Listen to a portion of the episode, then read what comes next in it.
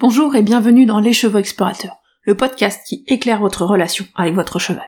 Ensemble, nous allons explorer les notions d'autonomie, de lien, de mouvement et bien d'autres encore. Moi, c'est Émilie, je vous accompagne dans vos interrogations, dans la découverte de nouveaux chemins, et surtout dans la construction de la relation dont vous rêvez avec votre cheval. C'est parti Ah, ces émotions. On a vu dans les deux derniers épisodes du podcast à quel point elles peuvent être importantes pour nos chevaux et puis pour notre relation avec nos chevaux. Et dans l'épisode du jour, bah, j'avais envie de vous parler d'une émotion en particulier. Une émotion qui va affecter la motivation. Mais cette émotion, en fait, elle va pas affecter la motivation forcément en bien. Elle va plutôt avoir tendance à diminuer la motivation ou à la réorienter vers d'autres choses que le travail et l'interaction avec l'humain. Et cette émotion, vous la connaissez forcément très bien. On va parler aujourd'hui de la peur. Et la peur, bah, c'est quoi la peur? C'est tout simplement un mécanisme de protection face à un danger ou une menace qui est réel ou supposé. Et en fait, dans cette description-là, la peur ressemble à un autre ressenti, qui est pas forcément tout à fait une émotion, mais quand même assez proche, qui a ce même rôle de protéger, face, cette fois-ci, non pas à des menaces ou des dangers extérieurs, mais à des dommages sur le corps. Et donc, bah, ce mécanisme, c'est tout simplement la douleur. La douleur est définie comment? La douleur est définie comme une expérience sensorielle et émotionnelle désagréable, ça on sait que c'est désagréable, qui est associée à une lésion tissulaire réelle ou potentielle. Encore une fois, c'est vraiment ben, un ressenti qui est associé à un danger, soit qui vient de l'extérieur, soit, donc ça c'est pour la peur, soit qui va être sur le corps directement, donc un dommage sur le corps qui va être cette fois pour la douleur. Et en fait, le point commun entre les deux, entre la peur et la douleur, c'est tout simplement que ce sont des façons pour le système nerveux ben, d'assurer la sécurité, la protection et la survie de l'organisme. Le rôle de la peur et de la douleur, ben, c'est de garantir l'intégrité de l'organisme c'est bah, de pouvoir continuer à vivre, hein, tout simplement, en se protégeant. C'est complètement vital de se protéger. Et donc, bah, du coup, ce sont des mécanismes qui sont prioritaires, parce que la protection, c'est prioritaire pour pouvoir continuer à être et à faire toutes les choses qu'on peut faire. Bah, il faut avoir son corps en bonne santé, et bah, être protégé des dangers extérieurs et ne pas être attaqué par, euh, un lion, oui je sais, il y a beaucoup des lions autour de nos chevaux, ou euh, tomber dans un trou, enfin voilà, tous les, les, dangers qui pourraient arriver. Et ça c'est essentiel pour euh, notre survie et pour la l'intégrité de notre corps et de notre organisme. Et donc c'est essentiel aussi pour les chevaux. Et du coup, bah, comprendre la peur et la douleur, ça va nous permettre de mieux aider nos chevaux à les gérer. Et bah, ça va nous permettre aussi de mieux comprendre certaines réactions de nos chevaux. Et ce que je trouve très intéressant, c'est qu'en fait, la peur et la douleur, elles vont avoir un fonctionnement similaire. Non seulement elles ont des rôles similaires sur des dangers différents, mais elles ont aussi un fonctionnement similaire. Et finalement, il y a trois points importants dans ces deux mécanismes. Il y a une étape de perception, de ce danger potentiel ou de ce dommage potentiel. Et il y a une deuxième étape qui va être l'analyse par le cerveau. Donc après la perception, les informations vont être envoyées au cerveau par le système nerveux, et le cerveau va l'analyser. Et il analyse non seulement la perception, mais plein d'autres éléments qu'il va y avoir autour. Et c'est ça, c'est cette analyse qui va créer l'émotion ou le ressenti qui est la peur et la douleur. Et donc vraiment, la peur et la douleur sont des, euh, des mécanismes internes, sont des ressentis internes. Et le résultat qu'on va observer, la troisième partie, ce sont des comportements. C'est ce que nous on va voir sont les comportements qui résultent de cette peur et sa douleur. Mais en fait, on ne peut pas forcément voir directement la peur et la douleur, on voit vraiment les comportements qui en résultent. donc vraiment, ce qui est important, c'est de comprendre que l'émotion, ce n'est pas la perception de, du danger, c'est ce qui va en ressortir derrière, ce qui après analyse. Et donc c'est le résultat de l'interprétation de la perception par le cerveau, et cette interprétation, elle inclut aussi d'autres éléments de contexte elle va inclure l'expérience de l'individu, donc de l'humain du cheval, hein. l'environnement dans lequel on est, l'accumulation de potentiels déclencheurs différents, donc l'accumulation de plusieurs perceptions qu'on considère comme des dangers potentiels, les traumatismes passés, le contexte global, si on est plutôt dans un contexte sécurisé ou non, et puis voilà, tout ce qui est en train de se passer autour. Donc vraiment, peur et douleur sont le résultat d'une interprétation par le cerveau de perceptions et d'éléments de contexte. Donc qu'est-ce que ça veut dire ça? Bah, C'est que la méchante plaque d'égout qui fait peur au cheval, c'est pas la vision de la plaque d'égout euh, qui, est la peur. C'est l'association qui est dans le cerveau avec cette plaque d'égout qui est la peur. Ça, ça vous paraît probablement assez logique. Mais là, c'est la même chose au niveau de la douleur. C'est-à-dire qu'un coup, ça fait mal. Mais c'est pas le fait de détecter ce coup qui va faire mal. C'est le cerveau qui va interpréter ce coup comme un dommage potentiel au corps, dans un contexte où il peut être dangereux. ça vous est peut-être déjà arrivé, probablement déjà arrivé, de découvrir à un moment, vous allez prendre vos douches, vous dites, bah mince, j'ai un bleu là. Ok, il sort d'où? Vous avez un bleu, vous savez ni où, ni quand, ni comment il est survenu, ni quand est-ce que vous avez pris le coup qui a créé ce bleu. Et en fait, ça, c'est parce que au moment où le coup est survenu, et votre cerveau, il a estimé que dans ce contexte, la douleur n'était pas nécessaire. Quand vous êtes en train de jouer avec des amis, ben parfois vous allez vous bousculer un peu fort, mais vous êtes dans une dynamique de jeu, vous devez faire du sport, et donc du coup, ben, il n'y a pas de douleur nécessaire, pas de danger nécessaire d'après l'analyse du cerveau. Et donc du coup, ça montre vraiment que bah, la peur et la douleur sont des mécanismes de protection qui sont quand même complexes et qui vont impliquer bah, différents éléments et euh, qui c'est pas si simple de dire si l'animal euh, a mal ou non quand on n'est pas à l'intérieur de cet animal, on n'est pas à l'intérieur de la tête du cheval. Donc si on va un peu plus loin, pour aller voir pour chacun de ces mécanismes comment ça se passe, donc la peur va détecter des dangers ou des menaces qui sont extérieures à l'individu. Cette perception va passer notamment par les cinq sens. Il va détecter un événement, un objet, quelque chose dans l'environnement. Ce qui se passe ensuite, c'est que ces cinq sens, ces perceptions, bah, va donc remonter dans le cerveau, et là, elle va être associée dans l'analyse avec l'expérience passée du cheval avec ce type d'événement, le contexte actuel, est-ce qu'il se sent en sécurité ou non, et aussi bah, ses capacités physiques de, l'individu. C'est-à-dire que il va aussi prendre le compte en fait, est-ce que je me sens capable, là, maintenant, de fuir ou de me défendre face à cet événement. Et en fonction de la confiance que le cheval va avoir en ses capacités physiques pour gérer cet événement, il va y avoir plus ou moins de peur. Et le résultat, donc, dans l'émotion, eh bien, on va avoir toute cette gamme de je suis serein, je suis mal à l'aise, je suis tendu, je suis inquiet, voire je suis effrayé, je panique. Donc on a toute une gamme d'émotions de peur qui vont émerger en fonction non seulement de l'événement, mais aussi du contexte global de l'individu. Et le résultat, bah, c'est pareil, ce sont des comportements un petit peu variés, qui peuvent aller de réticence, d'immobilité, d'hésitation, jusqu'à des mécanismes de fuite ou d'agression. Et donc vraiment, voilà, on a vraiment une gamme variable de comportements aussi qui ressortent de la peur. Et dans certains cas, bah, ces comportements bah, peuvent être aussi interprétés comme un cheval qui est pas motivé. Voilà, un cheval qui il veut pas monter dans le vent, on peut comprendre qu'il ait peur, mais on peut aussi se dire il a juste pas envie et il a décidé de m'embêter parce qu'il avait pas envie. Et du coup, on voit vraiment c'est un petit peu cette nuance de la façon dont on va interpréter les choses va influer notre comportement. On revient un petit peu à ce que je disais dans l'épisode 6, aussi l'idée que bah, le cheval n'agit pas contre vous, il agit pour lui. Et là, c'est vraiment un exemple où c'est la peur qui prend la parole. Et ça peut parfois amener à des comportements qui sont pas flagrants de peur, mais qui pourtant vont être voilà, des résistances, des hésitations, qui peuvent être liées à la peur. Puis de la même façon, on va voir donc le mécanisme de la douleur. Dans le cas de la douleur, la perception va passer par des récepteurs au niveau de la peau qui s'appellent les nocicepteurs. Et ces récepteurs-là, bah, ils ont pour rôle de détecter les sources de dommages potentiels sur le corps. Je dis bien encore une fois, potentiels. Pourquoi? Parce que bah, c'est l'analyse dans le cerveau de ces informations qui va décider si c'est considéré comme un dommage qui, va créer de la douleur. Donc là, avec la douleur, quelles autres informations donc que la perception des nocicepteurs va venir, vont venir euh, influer sur la détermination de s'il y a de la douleur. On va avoir aussi les cinq sens. Dire que si, en même temps que euh, les nocicepteurs détectent un risque de dommage, je sens que je prends un coup, bah il y a plus de chances que j'ai de la douleur. Si je regarde mon pied et que je vois un clou qui traverse mon pied, il y a plus de chances que j'ai de la douleur. Si j'ai une coupure de 15 cm, c'est pareil. Ça va être associé à l'information dommage potentiel. Les informations sont cohérentes. Douleur.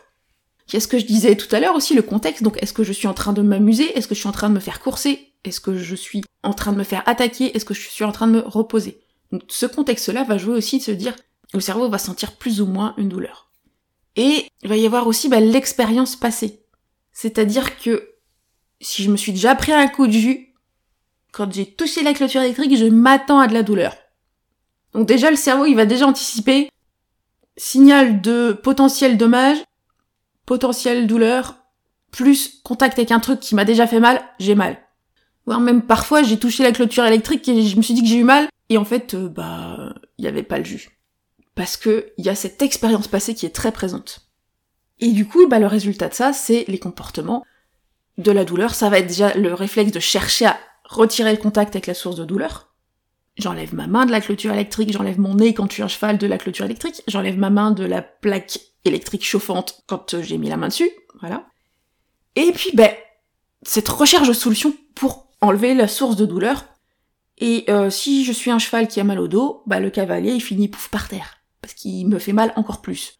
Parce que bah, j'ai, c'est en fait c'est un mécanisme qui essaye d'éviter de diminuer la douleur pour éviter les dommages supplémentaires à mon corps. Parce que c'est ça le rôle de la douleur. C'est le fait de ne pas accentuer les dommages qui sont déjà présents et de permettre bah, à ces dommages de guérir quand il y en a. Et l'autre type de comportement, bah, ça va être je ne vais pas aller déclencher ces douleurs et donc je vais avoir des réticences au mouvement. C'est-à-dire s'il y a une douleur quand je fais tel mouvement, ben je ne vais plus faire ce mouvement. C'est un peu logique, puisque le corps cherche à ne pas déclencher ce risque de dommage qui pourrait s'accentuer sur le corps. C'est ça le rôle de la douleur. C'est vraiment prévenir, attention, il y a un risque de danger sur cette zone du corps-là, donc je ne vais pas aller accentuer ce dommage en allant bah, faire ce mouvement qui pourrait créer encore plus de dommages. Et de la même façon, bah, ça, ça peut aussi être interprété comme un manque de motivation ou un comportement désirable, et notamment des réticences au mouvement, qui peuvent être liées à de la douleur, et eh bien, peuvent être interprétées par nous humains comme un comportement indésirable. Et en fait, je trouve aussi qu'en plus, la douleur est beaucoup moins connue et comprise que la peur comme source potentielle de comportement désirable. C'est pour ça que je voulais aussi en parler aujourd'hui. Parce que ça crée des réticences qui peuvent être légères et on n'en a pas toujours conscience. Parce que, ben, c'est pas quelque chose forcément toujours très expressif comme mettre un cavalier par terre. Donc vraiment, bah, l'idée c'est que il y a très souvent les comportements qu'on va considérer comme indésirables chez le cheval, nous humains, c'est le système nerveux qui tente de se protéger par de la peur ou de la douleur. Et le point, point essentiel de ces mécanismes, c'est que c'est c'est un mécanisme de survie. Dire que c'est la, la survie et la préservation de l'intégrité physique du corps qui va être la priorité du système nerveux. Et donc le système nerveux, il fait quoi? Il fait tout pour se protéger. Mais le résultat aussi, bah, donc on l'a vu, le, la peur et la douleur, c'est les résultats d'une analyse par le cerveau, de perception, de contexte, en fonction de l'histoire de l'animal, et euh, d'une menace ou d'un dommage, on avait dit supposé. Et comme bah, la priorité c'est la survie, le système nerveux il a plus intérêt à dire qu'il y a un danger ou quand il y a un dommage qu'il n'y en a pas, plutôt que de dire qu'il n'y a pas de dommage quand il y en a un, ou qu'il n'y a pas de danger quand il y en a un. Donc parfois, bah, il peut y avoir de la peur ou de la douleur en l'absence de danger ou de dommage réel. Mais c'est pas parce que nous humains, on détecte aucun élément qui peut être perçu comme une menace pour le cheval, ou qui peut être euh, qui peut lui faire vraiment peur, nous on voit pas ce qu'il y a de soi source de peur, mais pourtant, bah, l'animal a vraiment peur, le cheval a vraiment peur, parce que son système nerveux lui a dit, voilà, il y a une source de peur potentielle. Et ça veut dire aussi, et ça c'est important, c'est que même s'il y a aucun dommage apparent sur le corps du cheval, même si les analyses veto sont parfaites, bah ça veut pas dire que ton cheval n'a pas mal. Puisque bah, c'est vraiment cette interprétation du cerveau qui dit là pour moi il y a un danger potentiel, il y a un dommage potentiel, donc le cheval peut avoir mal, même si nous on ne trouve pas de dommage au corps. Donc qu'est-ce qu'on peut retenir un peu de ça? C'est que déjà on ne peut jamais exclure l'existence d'une douleur même sans dommage physique. On ne peut jamais exclure l'existence d'une peur, même sans déclencheur visible. Autrement dit, bah c'est le système nerveux du cheval qui a toujours raison, c'est pas nous. c'est le, cheval qui décide s'il a peur ou s'il a mal. Et donc on ne peut pas faire disparaître la peur ou la douleur juste parce qu'on le veut, juste qu'on ne voit pas de raison qu'elle soit présente. Et la conséquence de ça, bah, c'est quand même que la peur et la douleur sont souvent à l'origine de comportements qui sont considérés comme indésirables. Donc le résultat, c'est vraiment cette idée que ces deux mécanismes de protection bah, sont deux grands freins à la motivation du cheval au travail, à la participation aux exercices avec l'humain. Puisque ça va créer des motivations contradictoires qui vont être la fuite, l'évitement des sources de peur, l'évitement des sources de, dommages, ou l'évitement de l'empirement, je sais pas trop si ça se dit, de euh, bah, d'un dommage au corps, ou d'un dommage potentiel au corps. Donc bon, on a vu que le système nerveux se protège et qu'on peut pas empêcher ces mécanismes de protection. Euh, du coup, on fait quoi? Comment on fait pour agir avec ces mécanismes pour bah quand même faire des choses avec le cheval et pas être coincé et se dire bah ok il a peur, il a peut-être peur, il a peut-être mal et je fais plus rien.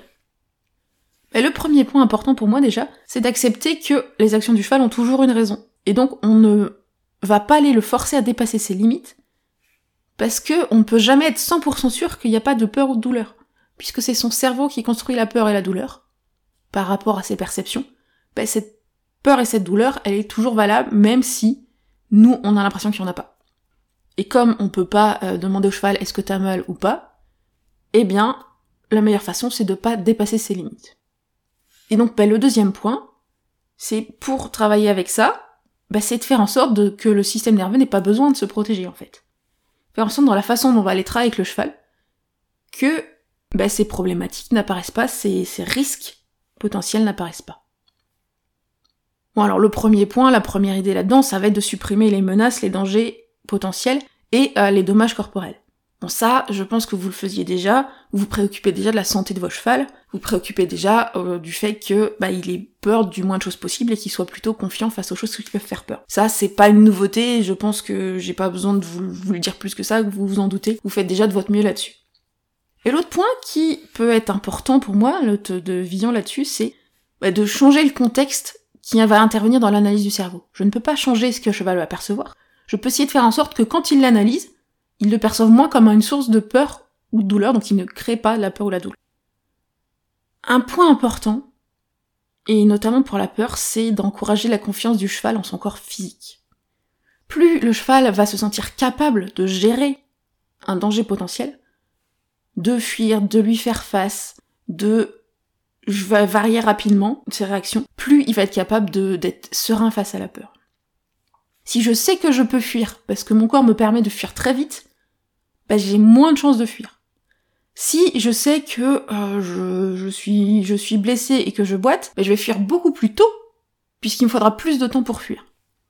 Et moi, c'est vraiment un truc que j'ai vu avec Félix, donc je vous en parlais hein, dans un des derniers épisodes de Félix, mon poney qui est un petit peu traumatisé, un peu beaucoup traumatisé du contact humain, avec l'humain. Et il a vraiment bah, gagné dans sa confiance en son corps. Hein. Quand il est arrivé chez moi, ça faisait six mois qu'il était au box, il avait plus de forme physique et il bougeait pas très bien. Là aujourd'hui, euh, vous l'avez peut-être vu, c'est un poney qui fait des cavrés euh, tranquillement, euh, qui me fait des départs au galop facile, enfin qui est vraiment bien dans son corps. Et le résultat que je vois aussi c'est qu'il a une bien meilleure gestion émotionnelle. C'est-à-dire que même quand quelque chose déclenche sa peur, il va être capable de se poser beaucoup plus rapidement. Parce que bah, il a confiance en son corps pour gérer ses peurs. Un autre point, bah, ça va être de créer beaucoup d'expériences positives. Donc toujours pour que l'historique du cheval avec la source potentielle, notamment de peur, bah, soit devenu plutôt un historique du cheval qui dit ah bah non mais ça ça fait pas peur. Ça c'est un peu voilà, c'est peut-être encore très simple mais c'est important. On évite de faire des Félix qui, euh, qui a une expérience pas positive avec l'humain. Et ensuite, eh bien on va aller faire que les interactions avec l'humain soient faites dans un contexte sécurisant et fun, et que ça soit fait sans force. C'est-à-dire qu'on va, bah, en fait, pas aller contraindre et respecter les limites du cheval. C'est-à-dire qu'on va pas pousser le cheval au-delà de ses limites. Et du coup, bah, on va respecter la, la volonté du cheval de protéger son corps. Et comment on fait pour essayer de les faire dépasser ces réticences et ces hésitations, notamment les réticences au mouvement qui sont liées à la douleur? Eh bien, on va essayer de faire en sorte de l'aider à faire apparaître ces mouvements sans le forcer le mouvement. Donc finalement de les amener dans un contexte où le mouvement va être naturel et où le corps, le système va pouvoir se dire ah tiens j'ai fait ce mouvement là et puis bah j'ai pas eu mal et où là il va pouvoir enregistrer bah, qu'il peut faire ce mouvement là et de pas mener de réticence à ce mouvement. Donc qu'est-ce qu'on peut conclure de cet épisode? Bah, Déjà c'est que la peur et la douleur vont expliquer beaucoup de comportements de nos chevaux et beaucoup de comportements qu'on va considérer comme indésirables comme des réticences ou des hésitations peuvent vraiment s'expliquer par ces mécanismes de peur et de douleur, et tout simplement par ces mécanismes de protection qui sont mis en place par le système nerveux. Et parce que ce sont des mécanismes de protection, on a vu qu'on ne peut pas aller contre eux, mais on peut faire en sorte qu'ils se déclenchent moins et qu'ils prennent moins de place dans nos interactions avec le cheval. Et un point qui était important à souligner euh, pour moi aujourd'hui, c'est que la peur est plutôt bien connue. On a plutôt assez conscience que les chevaux peuvent avoir peur de beaucoup de choses même si des fois on l'oublie. Mais le rôle de la, douleur dans beaucoup de problèmes de comportement, ben, je le trouve qu'il est souvent un petit peu négligé ou oublié. Alors que pour moi, c'est vraiment, vraiment un, un des problèmes que je vois très souvent quand on voit des problèmes de comportement chez les chevaux.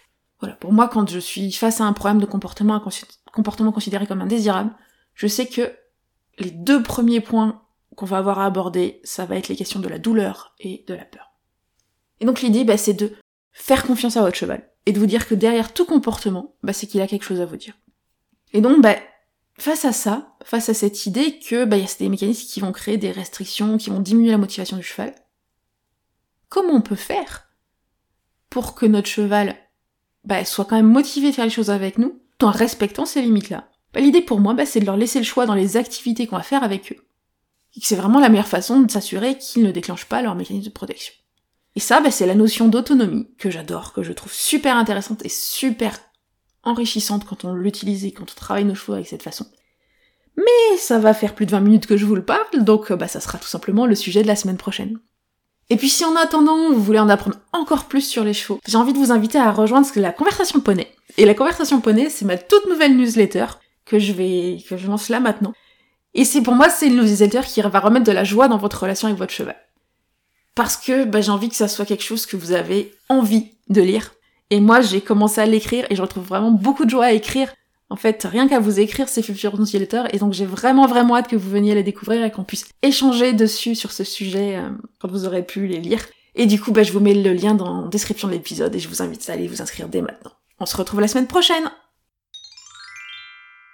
Et voilà, c'est déjà fini pour aujourd'hui. Si cet épisode vous a plu, n'hésitez pas à le partager à vos amis qui pourraient être intéressés.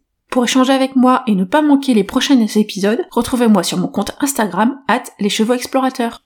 Et si vous avez envie qu'on aille plus loin ensemble ou que vous souhaitez en savoir plus sur mes accompagnements individuels et mes programmes en ligne, n'hésitez pas à me contacter par mail ou à vous rendre sur mon site internet pour en savoir plus. Tous les liens sont en description de l'épisode. À très bientôt!